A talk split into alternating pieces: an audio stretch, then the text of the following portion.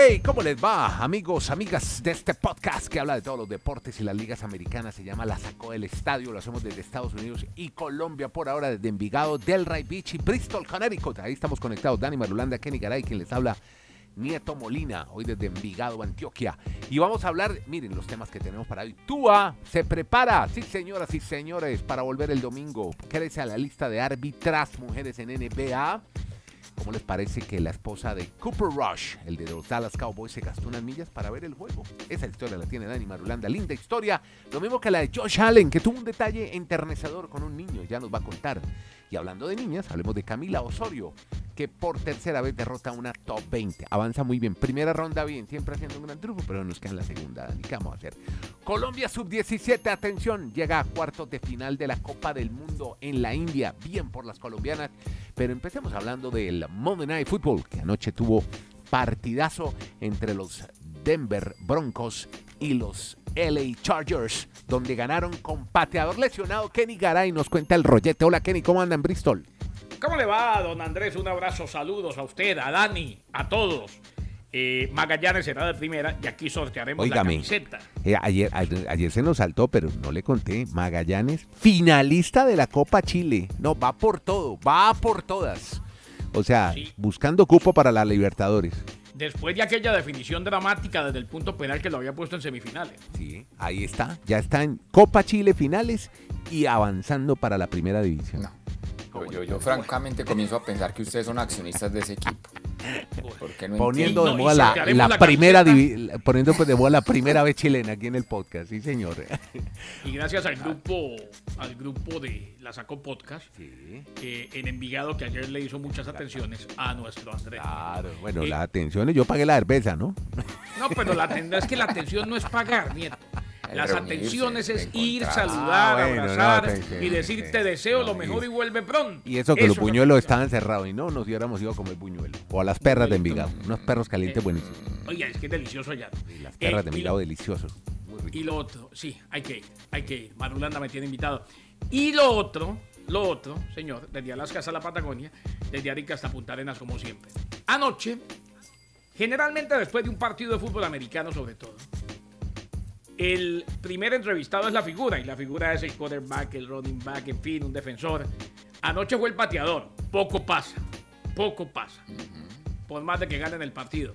Pero es que lo de Dustin Hopkins fue definitivamente loable. Cuatro goles de campo, incluido uno de 39 yardas, con 2.38 en la prórroga, en la victoria de los Chargers de Los Ángeles, que terminaron ganándole 19 a 16 a los Broncos de Denver. Además, muy mal partido. Otro Sí. mal partido de la NFL. Y le digo lo de Hopkins, no tanto por los cuatro goles de campo, Andrés. Se lesionó los iscotibiales en la primera mitad, ¿Quién? eh, Hopkins, el pateador, y cuando se le presentó la lesión de los isquiotibiales hizo un gesto de dolor al patear la pelota, cayó al suelo, lo alzaron sus compañeros. Eh, no había jugado el partido de la semana pasada contra los Browns debido a una lesión en el cuádriceps. Resulta que lo metieron a la carpa, lo examinaron, él volvió y cada vez que pateaba le dolía, le tocó ponerse un- una, una férula, una protección en la pierna y así pateó los cuatro goles de campo con los que ganó su equipo. ¿Qué Eso tal? lo más destacado. Eh, fue, pasó a ser héroe en la victoria de los Chargers de Los Ángeles. Dustin Hopkins, lo demás muy normalito. ¿Cómo le Denver fue el otro ídolo de. Dani Marulanda, Justin Herbert? Eh, no, o sea, no, tuvo una mala noche, pero en general no ha sido el Herbert que esperábamos, pese a que hoy los Chargers tienen cuatro ganados, dos perdidos, y los Broncos de Denver, pues necesitaban urgente la victoria para llegar a 500 y ahora tienen 2 y 4. Ya. Siguen dejando serias dudas y están y saben que será un camino largo los fanáticos de los Broncos de Denver en la reconstrucción del equipo, en volver a ser competitivos. Pero muy mal partido en el cual Dustin Hopkins pateó lesionado y pasó a ser la figura del partido. Todos los deportes y las ligas americanas en el podcast La Sacó del Estadio. Una máquina de lanzar pases llamada Justin Herbert. Ah, Bueno, pero ayer no le fue bien, dice 57 pa- Bueno, pero venga, pero yo le cuento el dato que, venga, yo le cuento el dato que deja para la historia. A ver. Lanzó cuente. 57 veces el balón y no logró touchdown. Eso nunca lo había hecho un quarterback en la historia de la Y además NFL. lo interceptaron. y lo interceptaron una vez. Pero hay que acotar un detalle muy claro. No tuvo a su principal receptor. Ah. Entonces, eso ahí puede ser una de las razones. Pero es que usted ve a Justin Herbert cuando lanza el balón. Es, no, usted sabe que algo, a, a alguna No, parte no, le no, va a La, llegar. la Es que hay- hay potencia otros- el brazo, la Sí, precisión cosa, y la sí. contundencia La no presión- se discute. Yo creo que ni no creo que sea tanto la precisión. Puedo, yo puedo ver que hay muchos más precisos en la NFL. Sí. Pero este tipo no tiene miedo a lanzar y con mucha fortaleza. Entonces, Mm. eso lo hace muy espectacular, creo, en la cancha a Herbert. Pero qué mal partido, ¿no, Marulo? Otro mal partido. Hubo. Sí, otro. Es eh, que empe- otro. empezando, empezando la prórroga, Abajo hubo nivel. 3, 3 y 0 consecutivos de cada equipo. Es que yo no sé, Andrés, qué pasa, pero cada partido de los Broncos de Denver es horrible. Y falta todavía verlos tres veces en prime time. Ah. Y ahí están los memes. Que ¿Quién organizó ese calendario? No, Es que pero eso sí era yo no sé lógico si por, este- aquello de Russell, por aquello de Russell Sí, Wilson. sí, pero, pero ah, Garay, pero es que ahí es donde estamos en la gran pregunta. Si era tanto Russell Wilson o era esa super defensa que tenía con Seattle cuando llegó al Super Bowl dos veces. Yo creo que sí era tanto. Yo creo que es un muy buen, yo creo que es un buen que, jugador, eh, yo creo que es un buen jugador, pero a mí no me lo met, no creo que es como para ser tan élite. no creo que sea para ser tan élite. Yo, yo creo O sea, que es un sí era muy buen jugador, pero- Yo creo que sí era de élite. Lo que pasa es que, claro. Los años. No, los años y cuando se dan equipos como el de la Legión del Boom, ¿no? Eh, son situaciones donde un colectivo pasa a ser espectacular. Y ojo, a la gran mayoría de los que ganaron, alguien los ayudó. Una buena defensa, un buen corredor. Eh, John Elway no, no ganó Super Bowl hasta que no le trajeron a Terrell Davis y ganó dos consecutivos. O sea, yo creo que una cosa no quita la otra. Bueno, oiga, sigamos en NFL. Tenemos más rollos, más historias. Por ejemplo, Marulanda nos va a hablar. Esta historia está bien, bien entretenida, Kiko, por- para matizar un poco. La esposa de Cooper Rush, el quarterback, ahora suplente de los Dallas Cowboys, gasta millas en aerolíneas para ver el juego. ¿Cuál juego? Cuéntenos la, cuéntenos la historia, Dani.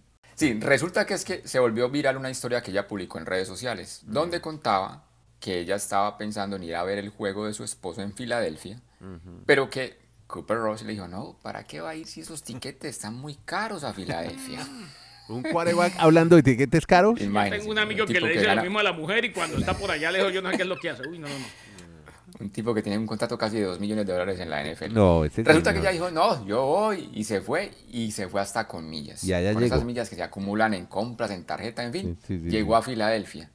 Pues con tan mala suerte para, y muy buena suerte para los que hacen memes, la esposa de Cooper Rush se fue hasta Filadelfia para verlo lanzar tres intercepciones, porque ese fue el Ah, resultado de no. Cooper Rush en el compromiso. Ajá. Entonces generó esto Lo un impacto viral y, y para las redes sociales sobre eso y muchas preguntas. ¿Cómo Mm. así que no tiene cómo ir a un tiquetiario a Filadelfia? Pues cuando obviamente están en otro nivel de vida estas personas de la NFL. Bueno, ahí tiene. Simplemente era una situación curiosa de Lond ¿Cómo se llama? Laundry se llama la, la- la señora. Laurin, Laurin, perdón. Lo- Laurin Laurin, se llama la Laurin señora. Rush. Laurin, la señora de Copper Rush. Perfecto.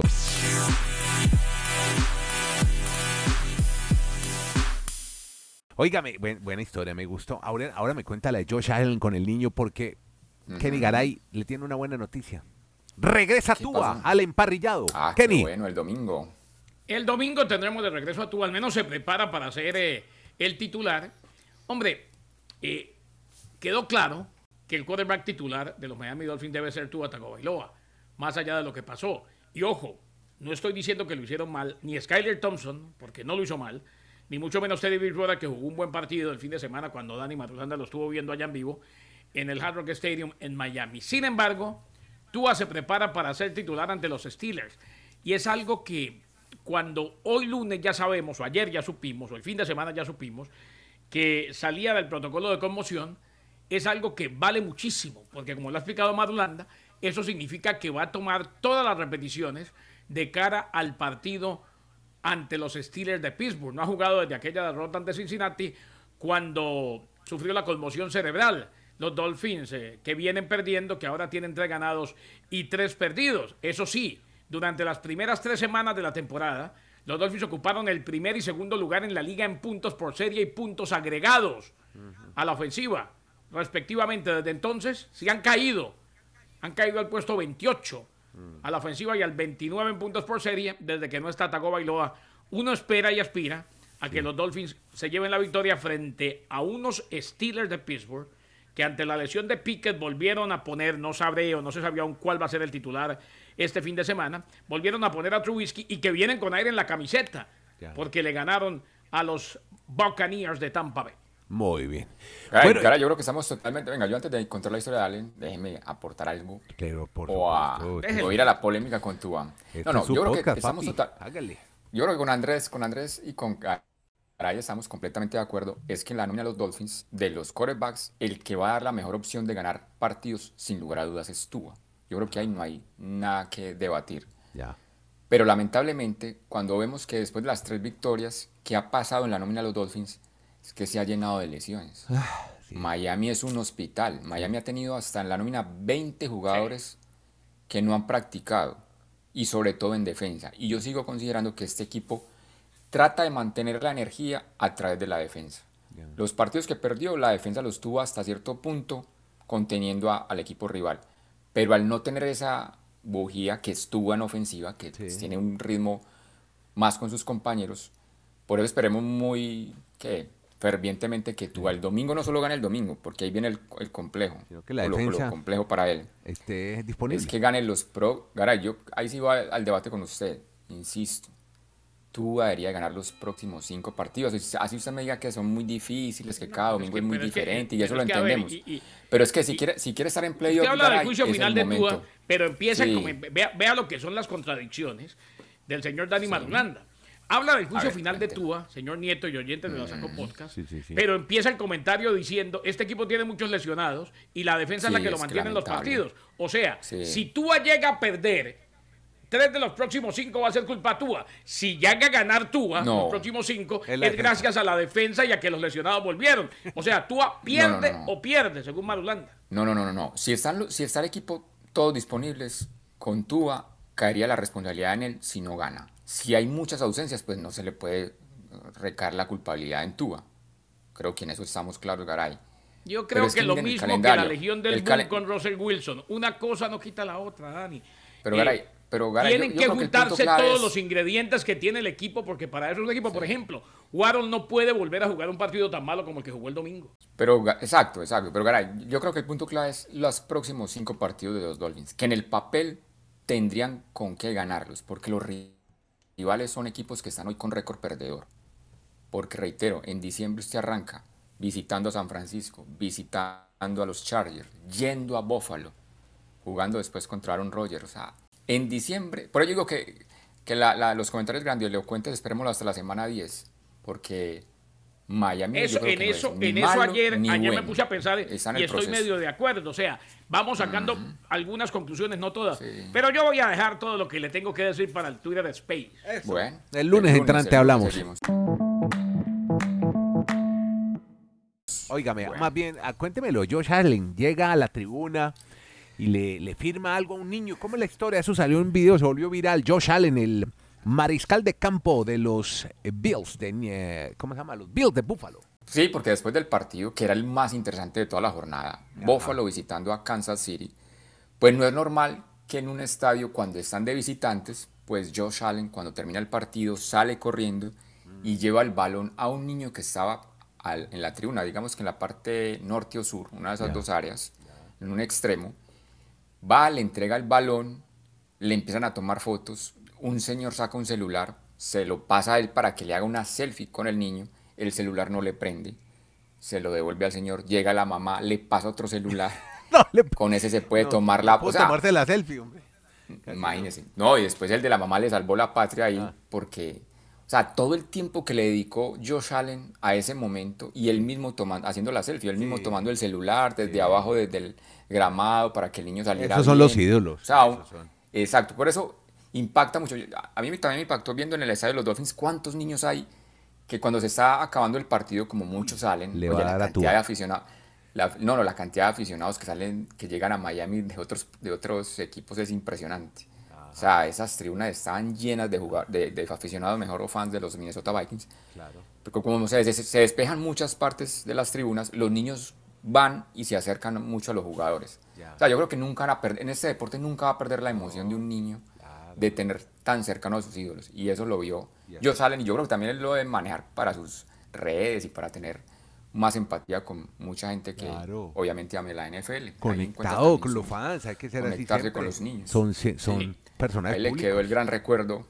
Firma el balón y con selfie todo incluida para ese niño fanático de los Bills en el estadio. Oiga lo que le tengo a Madulanda, A ver, Andrés, rapidito. Sí. Y me Ah, salgo del libreto. Hágale. Eh, Mm, Estoy leyendo aquí el Pittsburgh Post Gazette, Pittsburgh, sí, Pensilvania. ¿Qué pasó? Pittsburgh, el periódico de Pittsburgh. Eh, Sí. sí.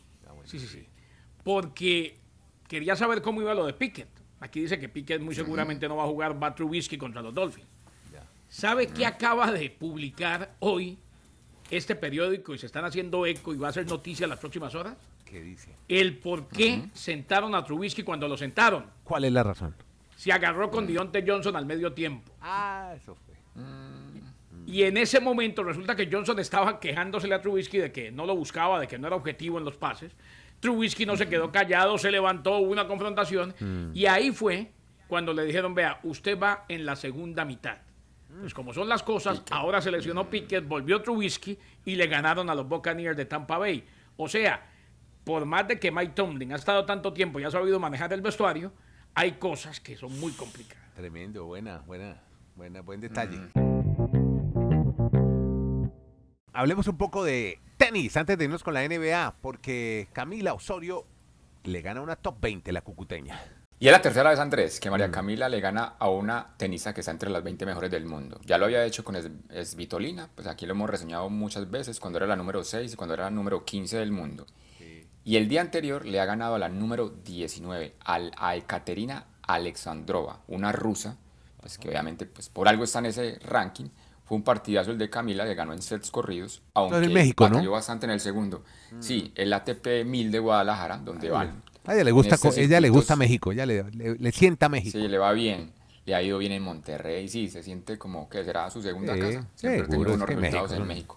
Me gustaría Nueva York. Claro. ahora está feliz en México. No, no, no digo por aquello del no, Grand pues, Slam que hay sí. que queremos que gane. Claro, exacto, claro. exacto. Sí, claro, claro. Pero no, es una, es una muy buena victoria. Reiteramos la tercera frente a una top 20. Y ahí va María Camila. Ah, usted- ustedes decían en la presentación que sí, muy bien la primera ronda y que en la segunda decae, pero Sí. Estaría el All England Tennis Club, que le encanta. No, eso no. Hoy empieza la NBA, hoy se inicia la NBA. En el nivel de árbitros de tiempo completo, la mayor cantidad que la liga haya logrado al mismo tiempo. Flores y Moche recibieron promociones desde el nivel de la G-League, de la Liga de Desarrollo, al igual que otro par de nuevas contrataciones. Matt Calio, quien se convierte en el primer árbitro internacional de tiempo completo en la NBA, y Robert Hossi. Cherry Flores y Danica Mocher ascendidas a oficiales, cuatro nuevos árbitros en total, dos mujeres, y continúan las mujeres siendo incluidas y demostrando su talento y capacidad, que es lo más importante, como árbitros en la NBA. Podcast La Sacó del Estadio. En Twitter, arroba La Sacó del Estadio. Bien, y ahora sí cerremos con todo porque hablemos de mujeres, deportistas y colombianas. Dani Marulanda, Colombia, tremenda campaña, solo perdió contra España, ganó el resto de partidos. China le ha ganado a México y ya está, se instaló en cuartos de final la selección de Colombia en el Mundial de la India. Dani, contanos más de estas peladas. Así es, es la primera vez que la categoría sub-17 del fútbol de Colombia en la rama femenina llega a pasar una fase de grupos en su quinto mundial. No lo habían logrado obviamente en los cuatro anteriores momentos de esos mundiales sub-17. Pero es que yo creo que hay una jugadora que marca mucha diferencia. ¿Usted ha visto los partidos, Andrés? Linda Todos. Caicedo. Sí, aquí lo vi mientras hacía arriba a la quinta, veía de Sí. por uno, me perdí un gol por hacer arriba a la quinta, pero vi, vi que íbamos 2-1 arriba. Bien. No, Esa pero niña eso tiene queda apenas- colgado, Andrés, lo puede ver durante el día. Bueno, señor. Esa chica tiene Gracias. apenas 17 años, nacida en febrero del 2005. Pero sin lugar a dudas no, no solo va a ser la gran figura del fútbol para Colombia femenino, Sí. yo diría que, o, o me voy a exagerar hoy como dice Garay, pero Sí. para el fútbol mundial. Oiga, es que es impresionante. Ha jugado en mayores, jugó la Sí. Copa América, jugó sub-20 y jugó Sí. sub-17. O sea, todavía puede jugar en las O sea, tres selecciones. Impresionante. No, no, no, o sea, indiscutiblemente es un gran talento. Que no la quemen, que la sepan llevar. No, ahí Que- va, ahí sí, va. Mm. sí, sí, exacto. Pero bueno, en ese Mundial Sub-17 marca mucha diferencia. Tres partidos ha jugado, en los tres ha anotado gol. Es la eh, es top scorer o la, o la líder de, de goleo en el equipo colombiano. Gracias a todos por suscribirse este, a este podcast, por oírlo y compartirlo. Se llama La Sacó del Estadio con Kenny Garay en Bristol, Dani Marulanda en Delray Beach, Andrés Nieto desde Envigado. Este es el podcast La Sacó del Estadio. Gracias por oírlo y compartirlo.